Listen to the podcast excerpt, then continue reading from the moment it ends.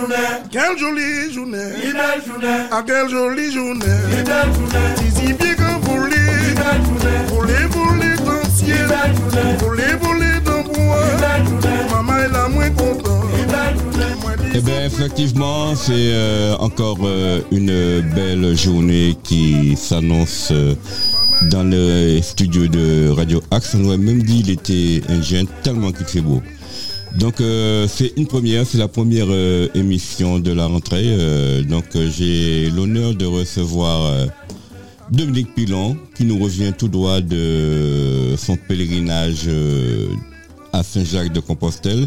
Il a beaucoup de choses à nous dire sur ce pèlerinage et en plus c'est un monsieur littéraire en herbe. Donc nous avons aussi le représentant de Force Yveline qui est là, monsieur Hubert Valloni, un habitué, Oui, et Charlie Mana qui a décidé de prendre ses racines euh, de l'Hexagone et notamment à Sartreville.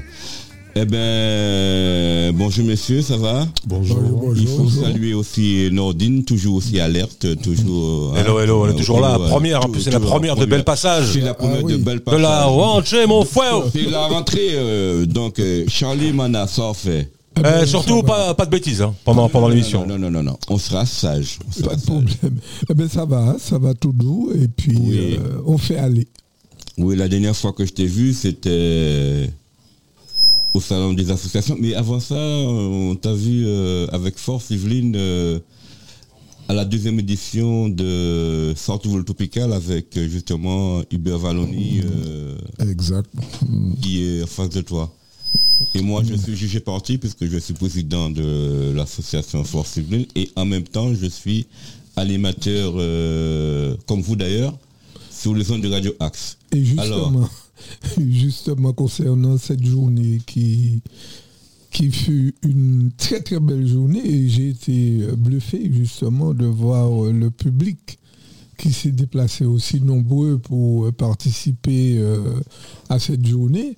Et puis il y avait l'animation podium et puis tout ce que l'on a fait dans cette journée. Par contre, c'est une très très bonne idée, c'est une très très bonne initiative hein, selon moi. Et je pense que les gens vont encore redemander, donc il faudra pérenniser euh, euh, cette manifestation qui, qui a eu un succès euh, incomparable.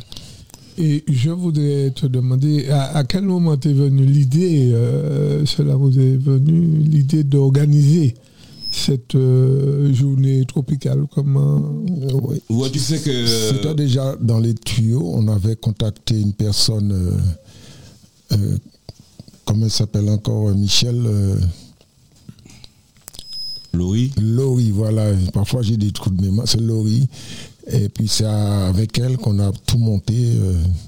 on a mis tout sous pied, quoi. oui, mais l'idée. En fait, Charles, je te demande comment nous est venue cette idée-là. Cette idée. Eh ben, disons que à Sartreville, il y avait euh, une association qui s'appelle euh, AMVE. Association de mieux vivre ensemble. Ça faisait dix ans euh, qu'ils faisaient ce qu'on appelle le village d'été à Sartreville. Euh, et pour des raisons administratives, ça fait deux ans qu'ils n'ont pas pu réitérer cet événement. Donc, avec Hubert, euh, on s'est demandé oui, pourquoi pas faire euh, reprendre le relais. D'autant plus que durant cette, euh, cet été, il y avait ce qu'on appelait la journée des îles. Donc l'outre-mer était un peu représenté. Donc on a bien vu que il y aurait eu un manque à gagner pour la communauté puisque c'était le rendez-vous annuel des ultramarins. Donc avec Hubert, on a contacté Laurie, une copine a dit bon pourquoi pas faire quelque chose avec Patrick euh, Persil aussi de la Association civile et on a mis ça sur pied en l'espace euh, de 15 jours. Ouais, ouais. Donc euh, c'était du boulot. Et donc on était tellement fatigué Hubert et moi, on a dit pas question. Et puis Hubert m'a dit ah Michel, Michel, toujours. Bon, ok. Donc euh, on a réitéré la deuxième édition là. Et, puis, et euh, c'est à ce moment-là que tu es venu, puisque tu étais à Métropole, tu n'étais pas encore parti aux Antilles, tu m'as donné des idées. Et question sponsoring, puisque euh, tout en sachant que tu es quand même euh, un, un des chantre, euh, comment dirais-je, des animations culturelles sur la ville du François qui te manque énormément. Et c'est réciproque, hein.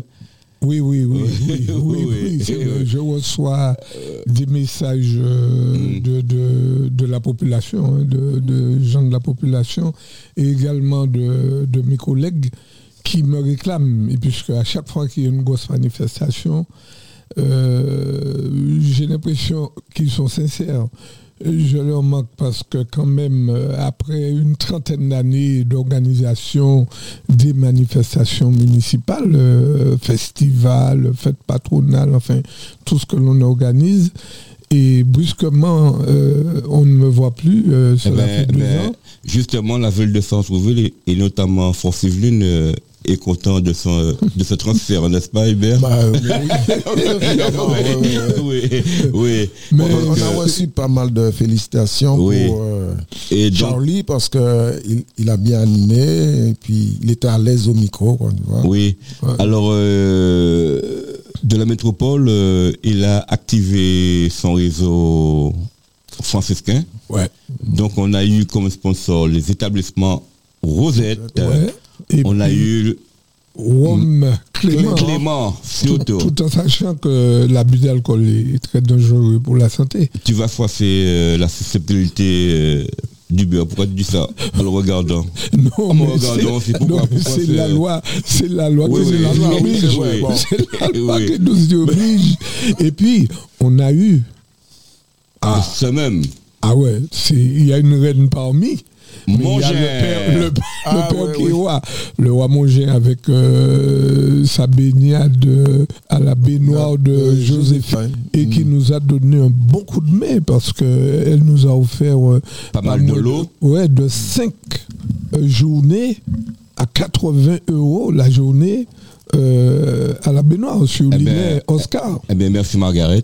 Eh bien ouais, Margaret Mongin, ouais. Faut pas oublier aussi euh, la maison du Rhum qui était représentée par monsieur Lavini. Lavini Ah qui oui. nous a Ah oui, ça. aussi donné des lots quoi. Ah ouais, très très bien. Donc très, très c'était bien. et puis ton animation était à la hauteur de euh, comme toujours. quoi. Oui, oui, ouais. Je, je me suis senti à l'aise. Oui. J'ai adopté euh, tout de suite euh, l'environnement, le public, les gens sont très sympathiques et quand tu regardes bien, euh, Sartrouville est une ville qui a beaucoup d'atouts et j'ai vu que la communauté, euh, les communautés s'entendent euh, très très bien à Sartrouville. Euh, Il y a une, une très très bonne euh, collaboration. avec cette proximité, on a ce mélange de, de gens de différentes cultures. euh, et ça, c'est c'est une richesse. Euh, bon, maintenant, euh, j'espère que les gens, les associations, les autorités vont mettre euh, leur tête dans un même bonnet et puis euh, travailler cela pour que Mais toi, ça toi, Oui. toi aussi qui fais, hein, non, non, non, mais oui, Ouais, je, c'est je pas- sais que c'est pas évident des fois C'est très difficile. La, la gestion de l'humain. de l'humain, des hommes, euh, c'est quelque chose de très, très, très difficile. Il faut, il faut ménager les susceptibilités. euh, et puis, il faut faire comprendre euh, aux gens l'importance de, de mener la vie associative, de donner un peu de temps à, la population, à la communauté, puisque nous avons des enfants, des jeunes qui arrivent, il faut leur tracer euh, un chemin euh, convenable pour qu'ils puissent se rencontrer, leur donner l'exemple de, de la solidarité surtout, de la solidarité, puis organiser des, des choses, des manifestations pour les occuper, pour, pour les faire grandir et puis leur amener euh, du nanan, euh, etc. Oui, mais c'est euh, c'est l'objet euh, de l'association Céline, oui. Mais de mon Hébert, c'est pas évident de, de fédérer la communauté. Ah, je Bon, suppose. enfin, oui, donc on lutte, on lutte, on lutte, on lutte sans voilà. cesse, mais tu sais, nous sommes arrivés à un âge euh, où on s'épuise. Mais quand même, de temps en temps, quand tu as, quand tu es entouré euh, de grands frères comme Dominique Pilon, comme euh, Nordine qui face de moi, comme toi, donc euh, même si des fois on a un coup de mou, mais on, on sent qu'on est soutenu moralement pour le travail qu'on fait, quoi. Ah ben moi, je, je- suis en contact euh, euh, permanent avec euh, pas moins de 114 euh, associations pour une ville de plus de 21 000 habitants. Je sais que c'est pas chose facile pour, pour mettre euh, les gens d'accord. Il y a, Ouais. il y a les égaux qu'il faut, qu'il faut gérer, il y a Ah les oui. susceptibilités, il y a les paroles par-ci, paroles par Et puis il y a la jalousie qui est, Oui, qui ah est- là là, qui qui est est le grand la poison. C'est Oui. le premier poison. Celui-là veut toujours euh, avoir euh, la première place. veut... Ouais, aujourd'hui, on appelle ça le. Oui, oui, le fun, le le coupé zeb, Ouais. papier. Ouais. Le coupé zeb en papier. Mais pourquoi? Pourquoi? Parce que c'est du bénévolat. Oui. On donne, mais bon, les- tu as ceux qui cherchent la notoriété, qui, qui ont besoin de ça. Ouais, parle de ça. briller, Ah de oui, voilà. Pourquoi D'avoir- le premier rôle, euh, c'est pas euh, au niveau de la communauté. Quoi. Ouais, ouais, c'est ça. Donc, euh, c'est partout, hein, pareil. hein, c'est partout, partout. Oui, que penses-tu, monsieur l'éducateur en herbe, justement, Dominique Pilon? Il me regarde, il a envie de. Non, non, je, je vous écoute avec beaucoup d'attention parce que la, la- la vie associative euh, a pour objet social l'épanouissement de l'homme. Tout à l'heure, vous avez ab- abordé la question de gestion des humains. euh, euh, vous avez parlé d'épanouissement humain et, et forcément, il faut. Nous sommes des éducateurs du peuple et avec euh, nos moyens, euh, on doit euh, veiller à ce que chacun trouve sa place et essayer d'arrondir les, les angles. Les angles, ouais. Voilà, c'est ça notre mission. Et on va Oui. toujours être confronté à ça, quoi. Mais il faut dédramatiser, il faut avoir un peu de recul, il faut se protéger de tout ça Mhm. Et être conscient que bon, il y a des enjeux, euh, comme Charlie l'a dit, il y a des enjeux de présidence qui veut euh, utiliser la vie associative comme un palier vers euh, un projet politique. euh, bon, c'est, un peu comme ça. euh, c'est, de euh, c'est de bonne guerre, quoi. Oui. Donc, euh, je te vois, tu es un peu nostalgique. euh, Oui, du je- François, le- notamment. Parce oui, que, effectivement, c'est la fête. euh, je te connais, hein, on a parlé oui, ce matin à partir. Ouais, ouais. C'est la fête euh, du François qui, qui bat son plein et tu aimais bien être là. Oui, Donc, on va- Saint-Michel. hein. On va écouter une petite musique qui va te rappeler de beaux souvenirs puisqu'on l'a chanté ensemble, la chorale de François. Et Dominique, pareil.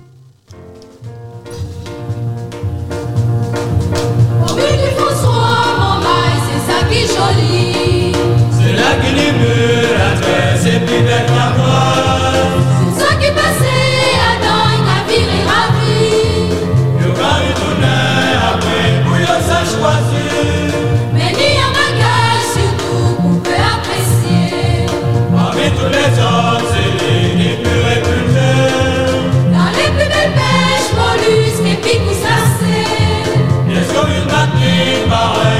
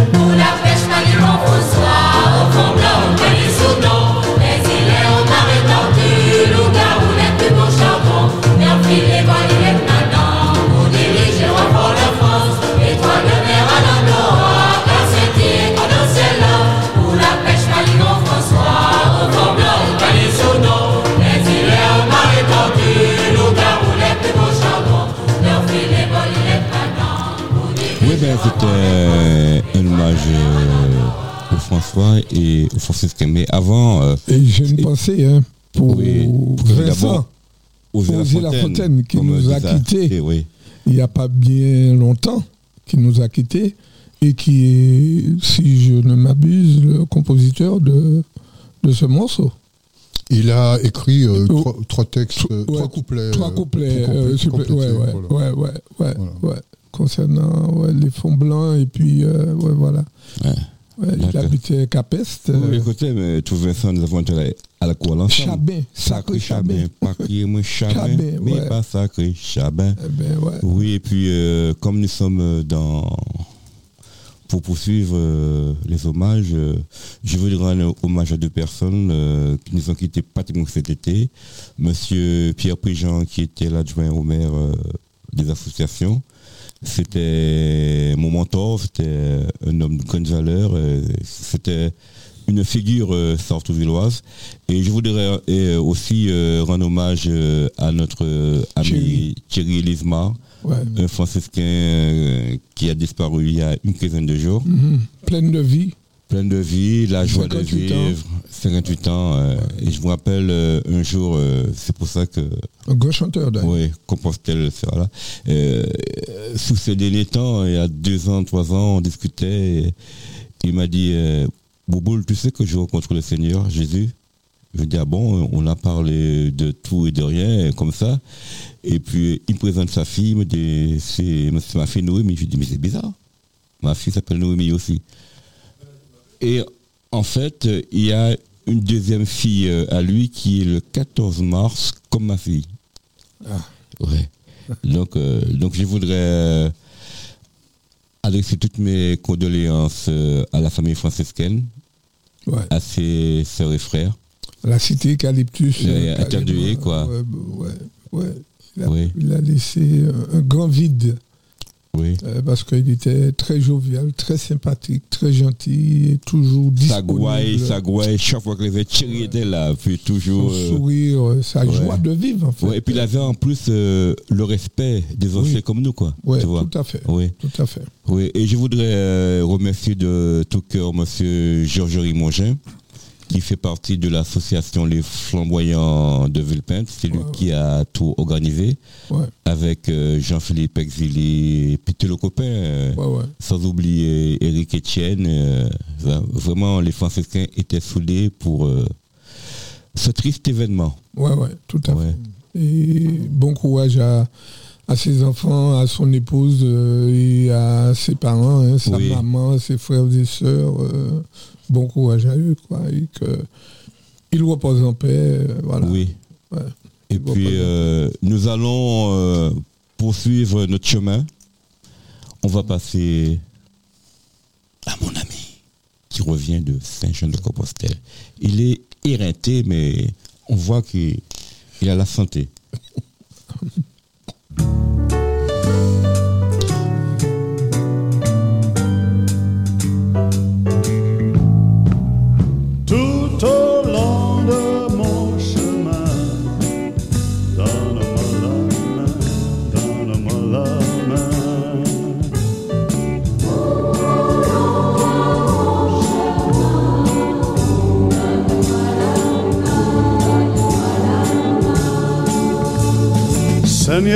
Tu vois ma vie, ma vie. Chaque jour j'ai besoin de toi pour qu'elle soit toujours jolie. Reste près de moi tout au long de mon chemin. Donne-moi la main, donne-moi la main.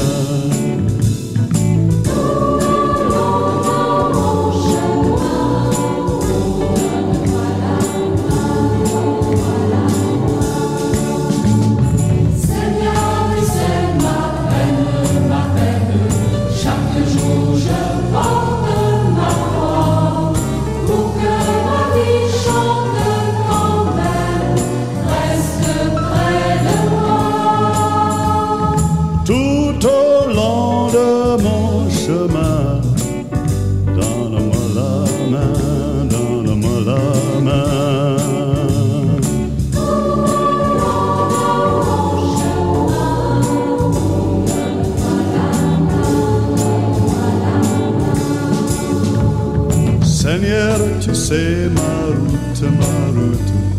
Je veux la vivre comme toi. Pour que mon cœur reste à l'écoute, marche près de moi.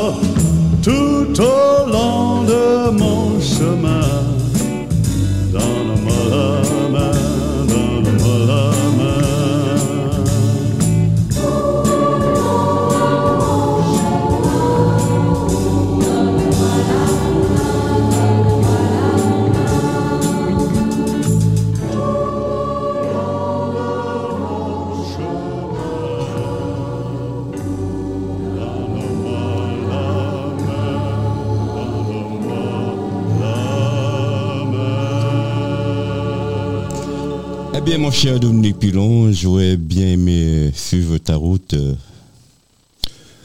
Mais euh, je t'ai appelé plusieurs fois au téléphone, euh, tu n'avais même pas... Ou t'es marché. Tu marchais euh, d'un pas sûr et, et alerte. Même pas le. Michel, je marche. Oui, en, effet, là c'est la troisième saison. J'ai fait la première saison en partant du, du Puy-en-Velay. Je suis arrivé à Figeac, où j'avais fait à peu près 250 km à pied, à raison de 20-25 km. Ensuite, j'ai fait Figeac-Cahors, en passant par Rocamadour. Et après, j'ai fait euh, Cahors, je suis arrivé à Condon. Et de Condon, cette année, j'ai fait Condon jusqu'à Roncevaux en Espagne. Voilà un peu. Mais explique-nous... Roncevaux, c'est pas du fais de l'histoire là. Oui, c'est c'est le royaume de Navarre. Ah ouais, C'est là où, effectivement, euh, Oui, oui, lors d'une campagne avec Charlemagne, oui. euh, il revenait euh, en- sur le territoire français. Et euh, il y avait euh, la garde arrière qui était restée en arrière, dans lequel faisait partie Roland. Et là, ils sont tombés en embuscade. Avec Le corps là, ouais, je me rappelle de ça. Effectivement, euh, euh, donc euh, ils ont symbolisé ce, ce moment euh, avec euh, une fontaine, ce qu'ils appellent la fontaine de Roland, etc. Ah ouais. Mais euh, c'est vrai que la, la Navarre, c'est pas en France, la Navarre, c'est euh, c'est en Espagne, ça s'appelle le royaume de Navarre. Oui. Parce qu'on a tendance à dire en France et en Navarre. Ouais, Moi, ouais. J'ai toujours compris que c'était Navarre, c'était la France, mais c'est c'est le royaume de Navarre qui, qui est sur le territoire de. On dit Roncevaux, mais normalement c'est Roncesvalles. Ah bon Oui, c'est- c'est espagnol. C'est espagnol. À partir du moment où on prend les Pyrénées et on arrive à Roncevaux, on est en territoire espagnol. Oui, eh bien, explique-nous euh, l'objet de ce pèlerinage. C'est quoi Moi- Saint-Jean de Compostelle? C'est quoi? Explique-nous un peu. Moi, ce- ce que- ouais, bon, il va répondre euh, à toutes ces questions. Moi, ce que j'aimerais euh, comprendre, euh, qu- quelle est la motivation? Qu'est-ce qui, qui t'habite? Qu'est-ce qui t'a habité D'où t'es venue euh, cette motivation de marcher, de faire ce parcours-là? Tout en sachant que nous savons tous que tu es très très spirituel. Mais de la franchir ce pas-là, c'est. Bah, j'ai beaucoup rencontré de, de, de frères chrétiens qui me disent j'aimerais bien faire en Compostelle, tu as de la chance, etc. etc. Moi, je, je- je vis ce que je dé- décide de faire. D'accord, J'ai ouais. un caractère comme ça, euh, je fais rien comme ça, je, je le mûris. Et à un moment, ça vient. En fait, tout à l'heure, on a écouté la chorale du François, et euh, pendant cette période où j'étais à la chorale du François, j'ai euh, un peu travaillé ma foi.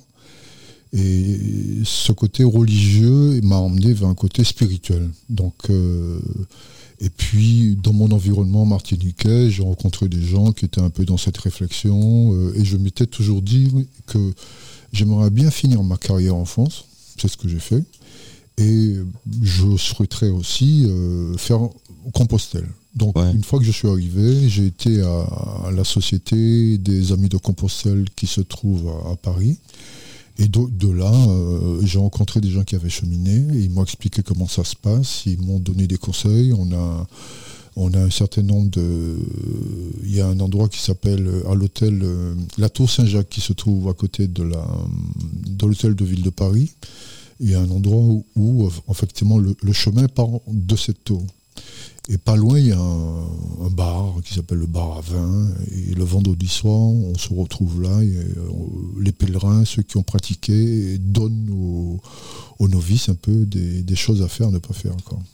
Alors la motivation, c'est ça. C'est à la fois un, un parcours euh, spirituel.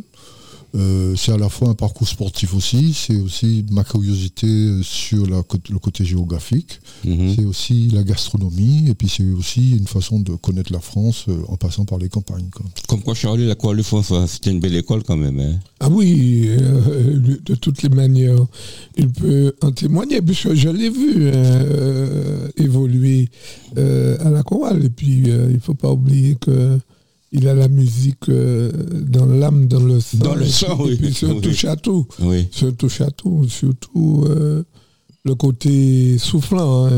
Je parle de flûte, saxophone, etc.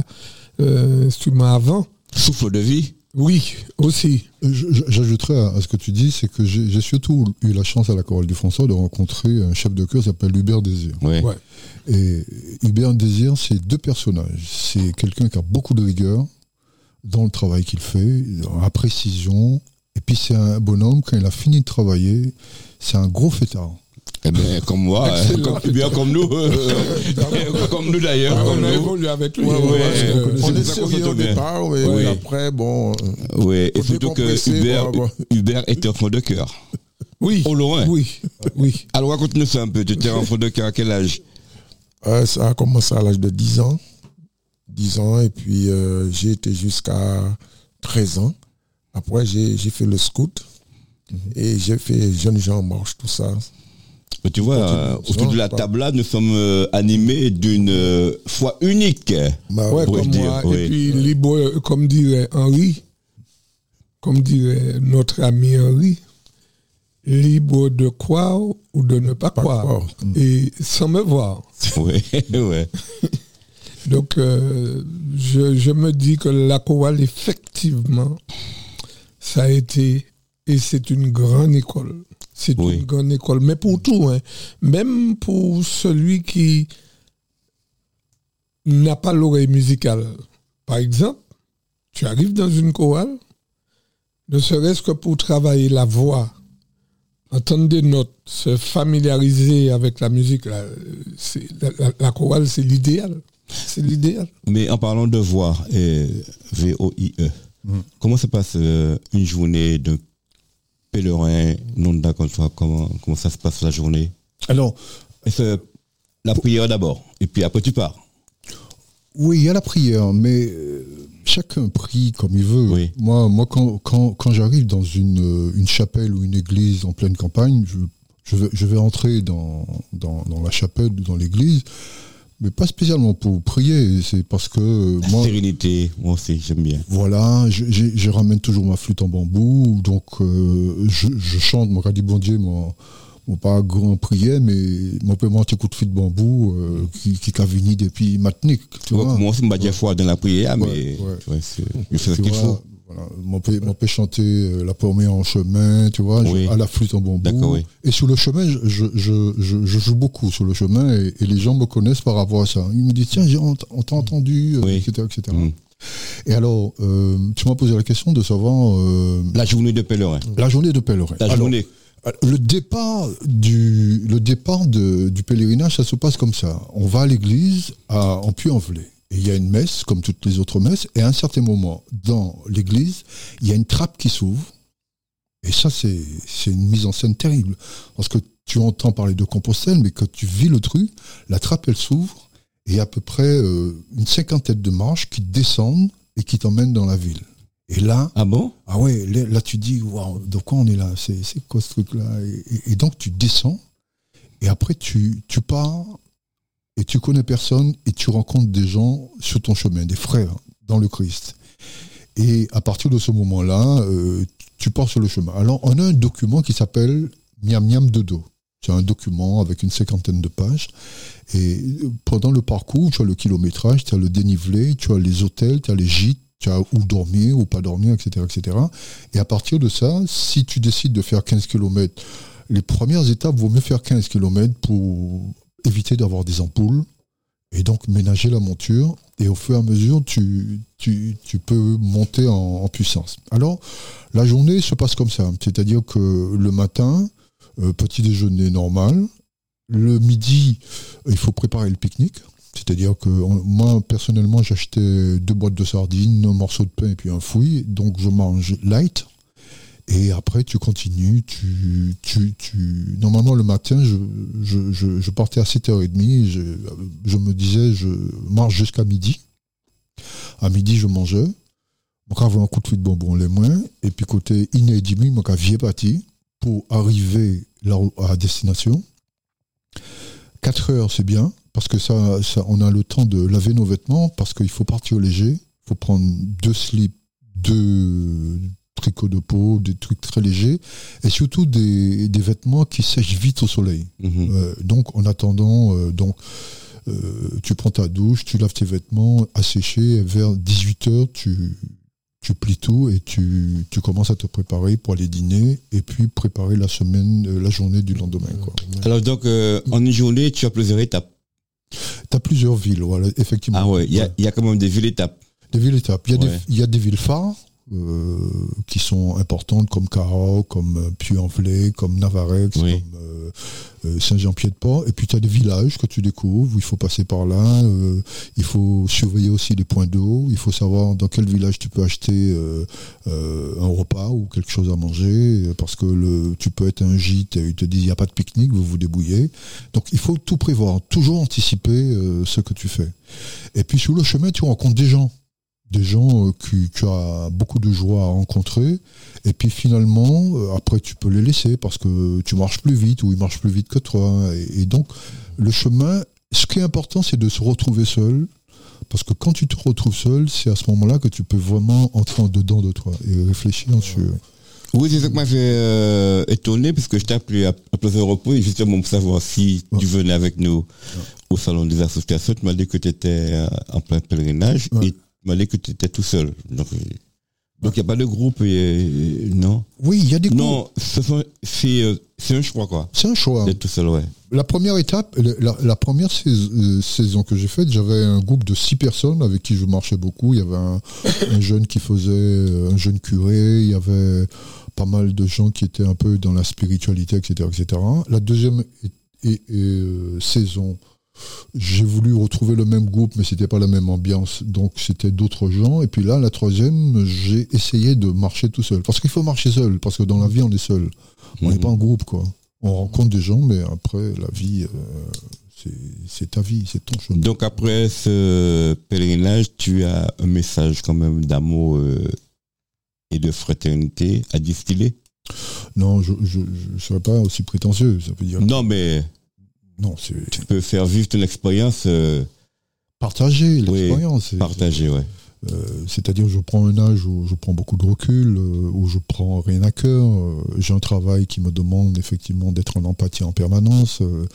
donc, des fois, à un moment, quand j'étais beaucoup plus jeune, si tu veux, on, on restait arc-bouté sur des positions. Aujourd'hui, parce que ce que le chemin nous apprend aussi, c'est que quand tu as un sac de 10 kilos, ça veut dire que tu décides de laisser toute ta modernité derrière toi. Tu portes à quoi, quoi? Euh, et aussi tu essaies de Oui. balancer au- dans, dans l'eau tout ce qui, est négatif. ouais, que, que tu traînes. Quand tu prends deux slips, deux t-shirts, euh, un bout de savon de Marseille qui te sert de brosse à dents, et en même temps, de pas de dentifrice et en même temps avec lequel tu laves tes vêtements, euh, ça veut dire que tu décides euh, d'aller vers le. L'humilité. Oui, l'humilité, ouais. Ah ben, ben, c'est très beau ça. Ah oui, j'écoute avec, j'écoute religieusement ce qu'il disait Oui. avec euh, beaucoup de passion. Et euh, mais, comme dirait l'autre, c'est son choix. Et puis, euh, c'est lui qui vit, c'est lui qui a vécu, qui vit la chose.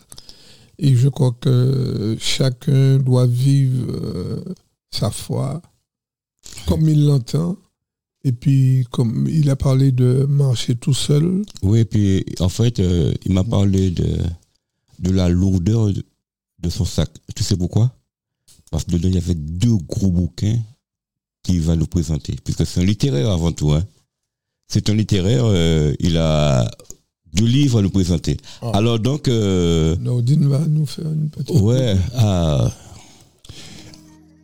Effectivement, tu es venu nous proposer? j'ai, euh, je voudrais proposer aux auditeurs euh, deux livres que, qui s'inscrivent un peu dans ce que Charles y a dit tout à l'heure sur les proximités avec les différentes cultures. Oui. Euh, il a parlé aussi de gestion de l'humain, la vie associative, les enjeux de la vie associative et les épanouissements que nous, en fait, euh, conseil d'administration, nous devons apporter à, à ceux, euh, aux adhérents associatifs. Oui. Et donc j'ai choisi un premier livre qui s'appelle euh, La condition noire. C'est un essai sur une minorité française De a été qui De qui? Quel auteur? Pape Ndiaye, Ah, Papa Ndiaye. C'est le ministre? L'ex-ministre Ah, d'accord, oui. Ouais. De l'éducation nationale. de l'éducation nationale. Alors, en nous appuyant sur les propos de Pape Ndiaye, les conseils sont les suivants. Exploit sportif de haut niveau. Émote en banlieue. Lutte contre le racisme et les discriminations. Mouvement associatif. Depuis quelques années, les Noirs vivant en France métropolitaine sont apparus si visiblement sur la scène politique nationale qu'on peut parler aujourd'hui d'une question noire française. Cet essai qu'a écrit Pape Ndiaye, Danse et limpide, décrit et analyse du XVIIIe siècle à nos jours le passé et le présent d'une minorité française. Car la condition noire désigne une situation sociale qui n'est pas celle d'une minorité, c'est-à-dire un groupe de personnes ayant en partage l'expérience sociale d'être considérées comme noires. L'ouvrage de, de Pape Ndiaye est d'ores et déjà considéré comme le travail fondateur des Black Studies à la française. En effet, poser les populations noires comme un objet de réflexion fait immanquablement surgir une série de difficultés. La première d'entre elles est relative à la race. Cette représentation honteuse des imaginaires modernes. Parler des Noirs, n'est-ce pas supposer qu'il existerait une, race noire alors que la notion de race n'a aucune validité scientifique et morale? Et puis, ce n'est pas construire de, ce n'est pas construire de toutes pièces un groupe faussement homogène. Ces objections méritent d'être prises en considération. Elles posent d'abord le problème de la légitimité des délimitations raciales. Il est également vrai que le groupe des Noirs est infiniment divers socialement et culturellement, et que de ranger toutes les personnes à un indice mélanique élevé dans la catégorie est une opération problématique. Par ailleurs, les spécialistes des sciences sociales ont appris à se méfier des opérations de catégorisation et à éclairer les fondements théoriques, à les déconstruire pour souligner leur attendu idéologique et méthodologique. Donc, ce livre se situe globalement dans les perspectives minoritaires, même si elle emprunte parfois la perspective identitaire et d'analyser finement les représentations discursives, en particulier l'eurocentrisme, de mobiliser des disciplines variées comme les sciences sociales, la philosophie, la psychanalyse, l'histoire de l'art, etc. Elle a pour objet de décrire les réalités sociales passées et présentes des Noirs en France.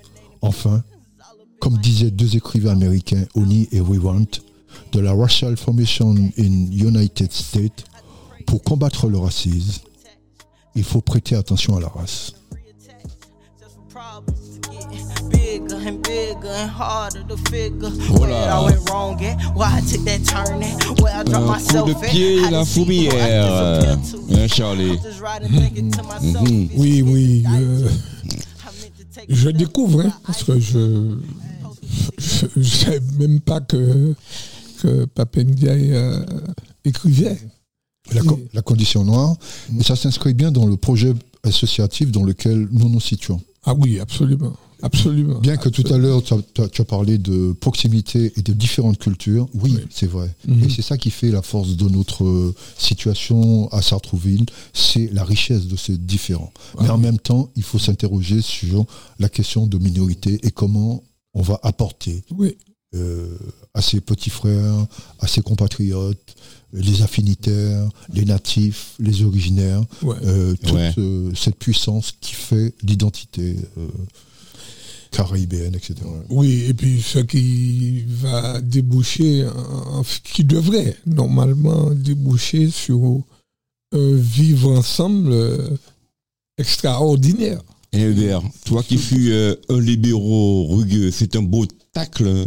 Bah oui, évidemment. hein. Oui, c'est un beau tacle bien appuyé. hein. Bah oui, c'est ça. Ouais. Mais j'étais surpris euh, de savoir euh, que Ndiaye a écrit euh, parce que je pensais pas que lui, il n'est pas écrivain, non. Oui, il est, c'est un universitaire. Il a été directeur de la, du musée qui se trouve à la Porte Dorée, le, le musée de l'immigration. Mhm. Donc il a beaucoup travaillé, il a beaucoup euh, vécu aux États-Unis. Ah, Et donc, il a beaucoup réfléchi sur la problématique des Noirs, notamment euh, tous les grands penseurs comme euh, Du Bois, que- comme euh, tous ces gens, euh, la, la- la- la question de Fa- Fanon que je vais présenter tout Ouais, à l'heure. Fanon, ouais. Ouais, et, et d'autres. Donc, il est quand même euh, partie prenante euh, de, tout ce, de tout ce courant noir. Ah. Ouais. Je, je- je voudrais, je voudrais juste faire une petite réflexion parce que j'ai- bien écouté euh, j'espère euh, pouvoir euh, lire euh, ce livre un jour. Je suis beaucoup les actualités. Alors, sur la fin de son mandat, avant le fameux remaniement qui a eu lieu dernièrement, je sais que beaucoup ont réclamé sa tête. Il n'y a rien d'insoupçonné. Il n'y a rien d'insoupçonné.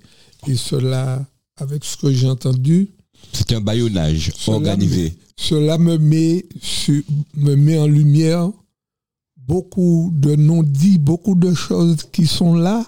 Et je comprends pourquoi Hmm. maintenant qu'on a voulu de sa tête, qu'on qu'on ne voulait plus qu'il soit ministre Ministre de l'Éducation. Et tout ceci ramène à la minorité et ses origines. Voilà.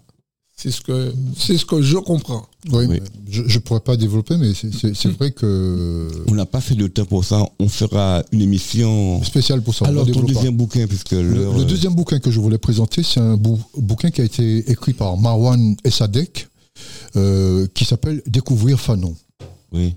Donc, euh, on va demander à Nordine un, un- un petit euh, accompagnement derrière. Marwan Es- Es- Es- Essadek euh, est d'origine algérienne. Il est professeur de philosophie et est l'auteur de Découvrir Fanon aux éditions sociales. Il nous montre comment la lecture du militant anticolonial, antiraciste et révolutionnaire est particulièrement pertinente pour comprendre le monde actuel. À travers sa publication qui s'appelle Découvrir Fanon, il nous invite à découvrir, entre guillemets, j'ajouterais, à redécouvrir un auteur comme Fanon.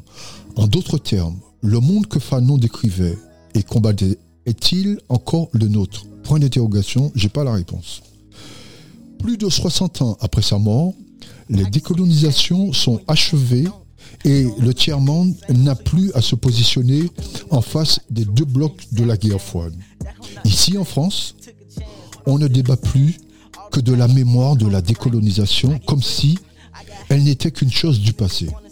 De même, on se contente de discussions ponctuelles sur les discriminations et l'identité sans prendre au sérieux l'idée que nos sociétés seraient racistes. Deux questions se posent. Pourquoi continuer à lire Fanon, ce penseur de l'antiracisme et de l'anticolonialisme?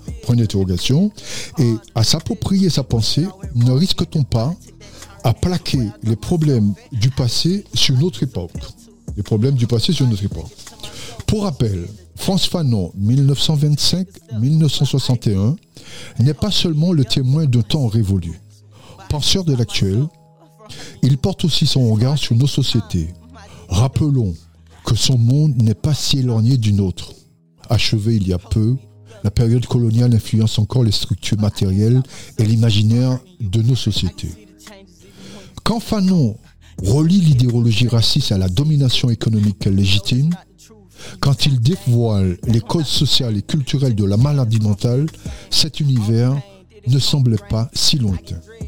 D'un mot, son œuvre reste largement novatrice, nous livrant de nombreux concepts encore précurseurs, si Fanon écrit toujours dans son temps, il n'écrit jamais seulement pour son époque.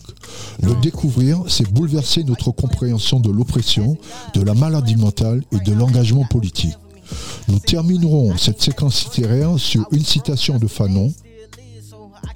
Chaque fois qu'un homme a fait triompher la dignité de l'esprit, chaque fois qu'un homme a dit non à une tentative d'asservissement de son semblable, je me suis senti solidaire de son acte. J'ai dit. Oui, c'était de quel auteur Cet auteur, il s'appelle.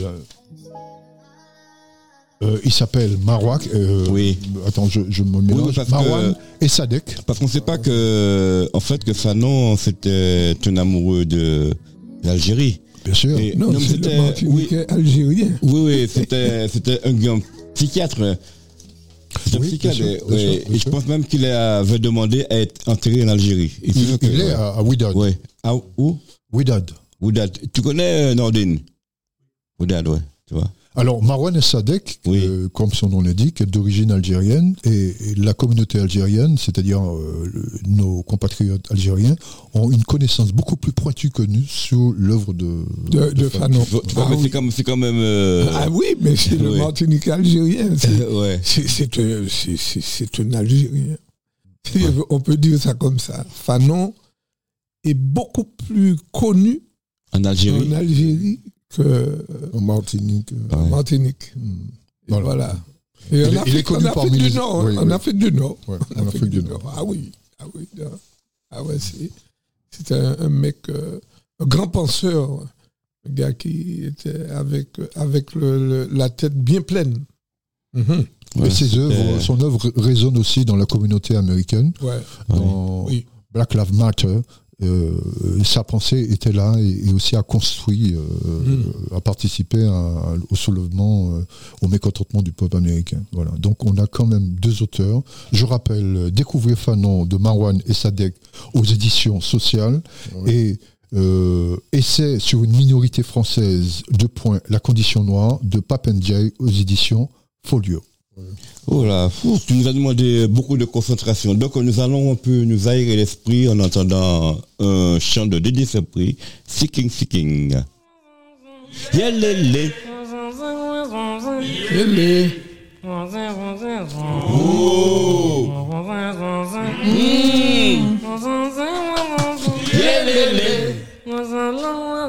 Yele. Oui. Mm.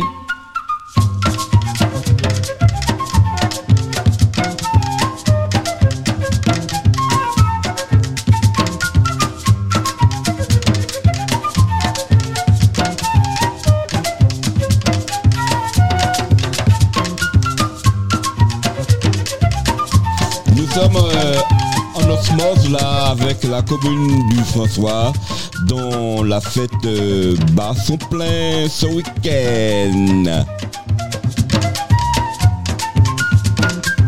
Et tout le mois de septembre d'ailleurs. Oui, et puis euh, il y a la course de canot. De Yolandi. Oui, mais nous avons dit course canot. la course de canot. En créole, c'est De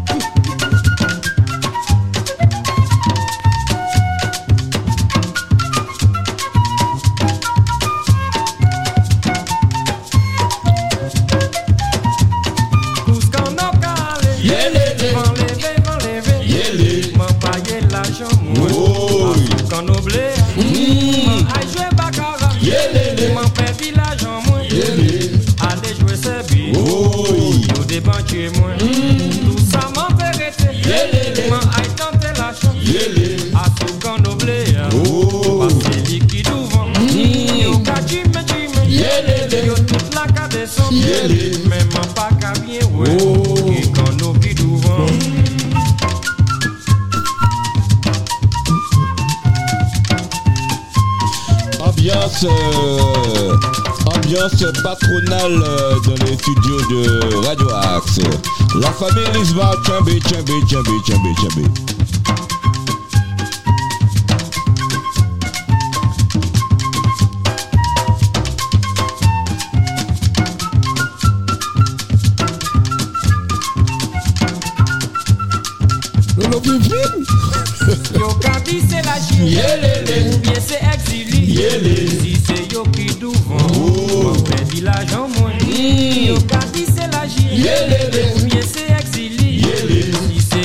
Genye Mwen la jan mwen Parola ki te lon Yon noble a perdi Felice pi Charlot. Pa ka rigole ki te lon Yon noble a perdi Felice pi Charlot. Zot pa ka rigole Sikin sikin, maman l'ajan Sikin sikin, pa mwen l'ajan Why sikin sikin, Kout kono ki fe sa Sikin sikin, soulaje men Why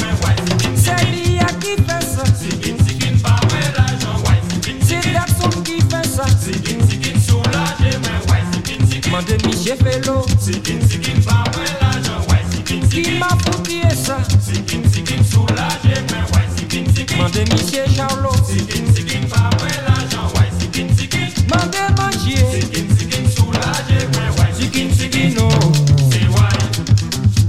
C'est why, Sikin sikin, no c'est why, Why, why, c'est why, why, why? C'est why, On va pas manger. C'est why, On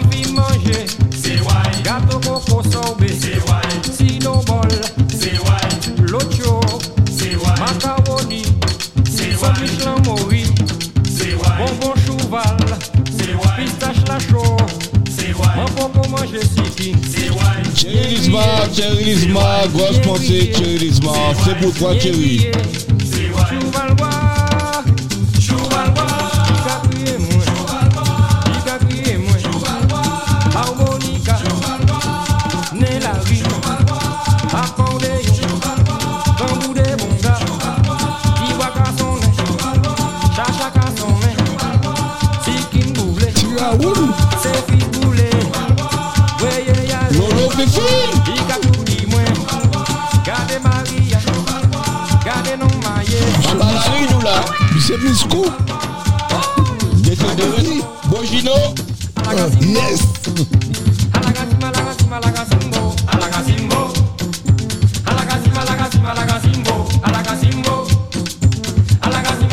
Alagasimbo, alagasimbo. Quelle jolie journée. Eh bien, merci à vous euh, tous les trois. Merci à toi, euh, Dominique. Dominique. Ouais. Merci à Hubert, merci Charles Mana, et puis repose-toi bien, euh, soigne-toi bien, euh, tu es entouré euh, de centre-villois. Hein? Oui, sans problème. Ouais, nous sommes avec toi. Et puis, à une prochaine émission, messieurs? Ok. Eh bien, merci. Nordine. Avec plaisir. Ouais. Merci à Nordine. Merci.